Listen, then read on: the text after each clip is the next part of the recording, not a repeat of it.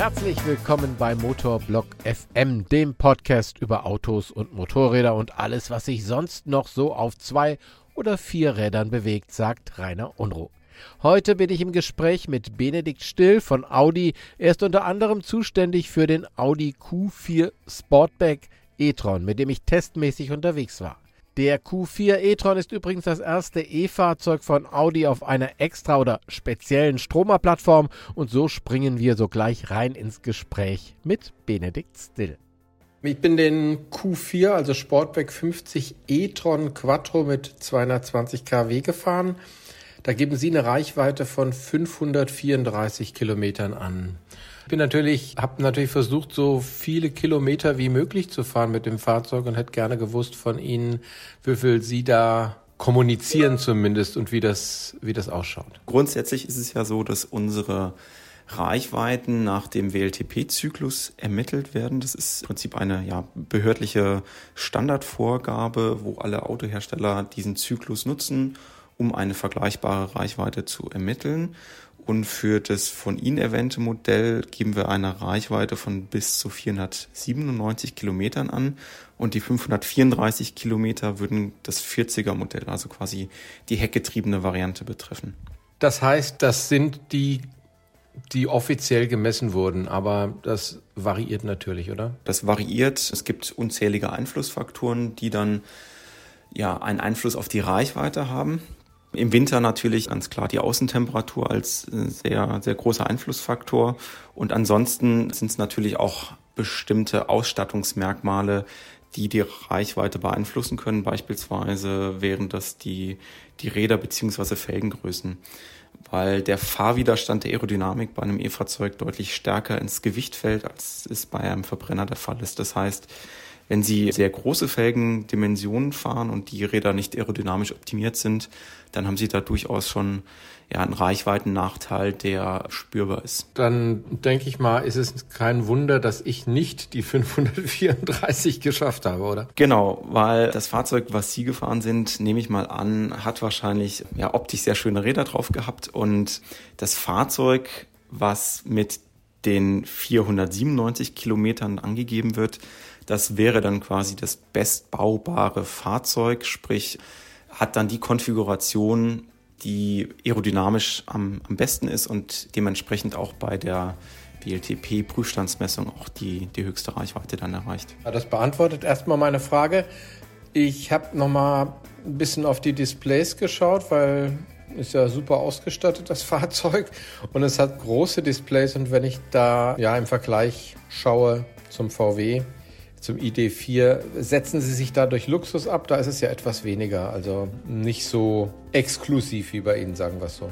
Genau, also das Ent Entwicklungsziel für den Q4 e-tron war ganz klar, dass es ein echter Audi sein soll und wir natürlich die bisherigen Audi-Kunden auch da abholen möchten aus, aus der Welt, wo sie herkommen. Und deshalb ja, war es uns ganz wichtig, dass man einsteigt und sich direkt zurechtfindet. Und deshalb haben wir auch das gewohnte Layout, dass wir hinter dem Lenkrad das Audi Virtual Cockpit haben und dann einen großen MMI Mitteldisplay Bildschirm und im Q4 e-tron wäre das sogar das größte Mittendisplay mit 11,6 Zoll, was es bislang bei Audi gibt. Und des Weiteren ist das Thema Digitalisierung auch wirklich ja, ein, eine wichtige Eigenschaft beim Interieur und das sieht man beispielsweise auch beim Lenkrad. Da haben wir das Thema Digitalisierung auch wieder aufgegriffen mit dem neuen Touch-Interface und Layout. Ich bin zwar technikaffin, gehöre aber der älteren Generation an und muss mich wundern darüber, musste mich wundern bei den Testfahrten darüber, dass plötzlich die Musik lauter oder leiser wurde und ich mir nicht bewusst war, dass ich irgendwas getan hatte. Bis mir aufgefallen ist, ach, das sind ja Tasten, die lassen sich scrollen wie auf so einem Pad von einem iPad oder einem Computer, wo man mit dem, mit dem Finger nur so hin und her streichen muss. Das hat mich etwas irritiert. Ich weiß nicht, ob sie damit alle Kunden erreichen.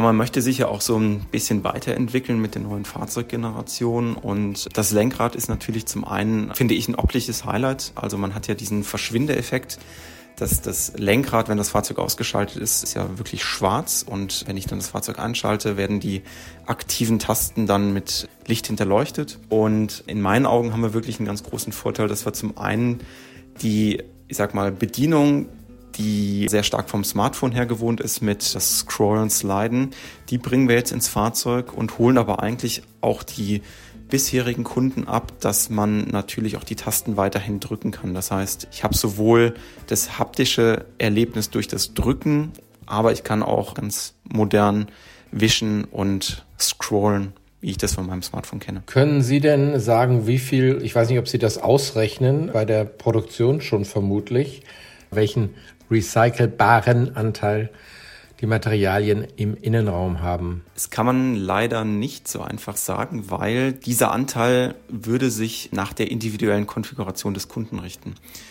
Grundsätzlich ist es aber so, dass das Fahrzeug 27 Bauteile mit Rezyklatanteil hat unabhängig von der Ausstattung. Das heißt, ich habe beispielsweise Materialien, die zur Dämmung dienen. In den Radläufen habe ich Abdeckungen. Ich habe vorne bestimmte ja, tragende Elemente auch im, im, im Vorderwagen, die aus Rezyklatmaterial gefertigt sind und kann dann individuell, je nachdem für welche ja, Interiorkonfiguration ich, ich mich entscheide, einen ähm, Stoff ins Auto bringen, der aus recycelten PET-Flaschen besteht oder auch beispielsweise ein Stoffbezug mit dem Material Dynamica, was auch aus ja, einem hohen Recyclinganteil besteht. Das ist aber genau dann auch der Grund, weshalb ich jetzt pauschal nicht sagen kann, wie hoch der Anteil im Interieur ist, weil ich kann beispielsweise darüber hinaus auch noch eine Dekor-Applikation bestellen, die auch aus ähm, recycelten Materialien besteht und deshalb ist es immer so ein bisschen abhängig, wie ich dann mich entscheide, mein, mein Fahrzeug im Interieur zu konfigurieren. Verstehe. Kein Problem. Auf jeden Fall von den 27 Teilen gehört und dass der Anteil zumindest ein Viertel ist, sage ich mal, aber dass man es am Ende des Tages nicht sagen kann, weil es abhängig ist natürlich von der Ausstattung. Ich habe mal so ein bisschen die Liste durchgeguckt und das erschreckt mich, weil äh, das ist natürlich dann sehr hochpreisig.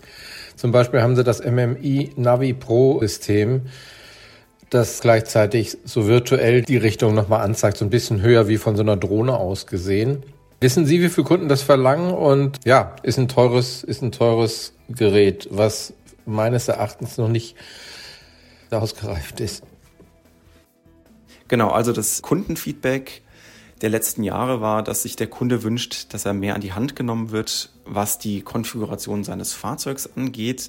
Das heißt, er möchte weniger Einzeloptionen bei der ja, Bestellung seines Fahrzeugs anklicken und möchte viel mehr an die Hand genommen werden, dass wir ihm sagen, welche Optionen gut zueinander passen und dementsprechend bieten wir jetzt Pakete an, die sinnvolle und sich ergänzende Optionen bündeln. Und das von Ihnen angesprochene Navi-Paket Pro, das ist in der Tat das Paket, was die meisten Einzeloptionen ineinander bündelt und vor allen Dingen dann auch wirklich ja, sehr oder teure Ausstattungsoptionen wie das Augmented Reality Head-Up Display dann in diesem Ausstattungspaket vereint. Für manche ist es teuer, für die anderen ist es eben nicht teuer. Es wunderte mich nur, aber ich habe jetzt verstanden, dass es tatsächlich vieles beinhaltet, ja? Also im Prinzip haben Sie, wenn Sie das Navi-Paket Pro kaufen, tatsächlich schon fast ein, ein rundum sorglos Paket, weil sie dann wirklich ja, sehr gut ausgestattet sind, was das Thema Navigation und Infotainment angeht. Meines Erachtens gibt es viele Ausstattungspakete bei Ihnen fast zu viele und die sind auch alle sehr hochpreisig. Können Sie eins empfehlen, was eher mittelpreisig ist? Grundsätzlich ist natürlich immer die Frage, auf der Kunde Wert legt. Und genau deshalb geben wir ja auch so ein bisschen da die Auswahl, dass der Kunde sich entscheiden kann, was ihm wichtig ist. Wir haben beispielsweise bestimmte Funktionspakete um, ich sag mal, in, in, Sachen Ablage und Variabilität des Fahrzeugs Ausstattung reinzubringen. Wir haben aber dann auch Pakete wie das von Ihnen angesprochene Navigationspaket in verschiedenen Abstufungen. Wir haben dann aber auch Pakete, die dann eher etwas basic sind und die dann beispielsweise als Smartphone-Paket die Audi Phonebox, das Smartphone-Interface in, ins Fahrzeug bringt für einen Kunden, der sagt, ich brauche kein, kein Navigationsgerät und mir reicht das mit Apple CarPlay oder mit Android Auto. Sagen mir bitte noch, ob es einen Ladeflächenverlust gibt, wenn Sie das mal vergleichen mit den herkömmlichen, also den Benzinern oder Dieseln. Eigentlich ist das Gegenteil der Fall, weil die Elektroplattform die bringt uns eigentlich sehr viele Vorteile.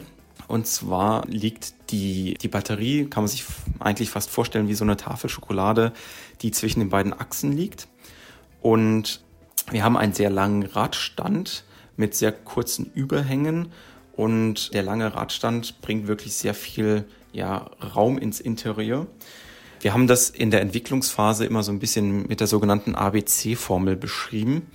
Die ABC-Formel besagt quasi, dass wir die Abmessungen eines A-Segmentfahrzeugs, also eines Kompaktfahrzeugs, in den Außenmaßen haben in den ja, Innenmaßen beziehungsweise die Kofferraumvolumen würden einem B-Fahrzeugsegment entsprechen, also quasi der Mittelklasse.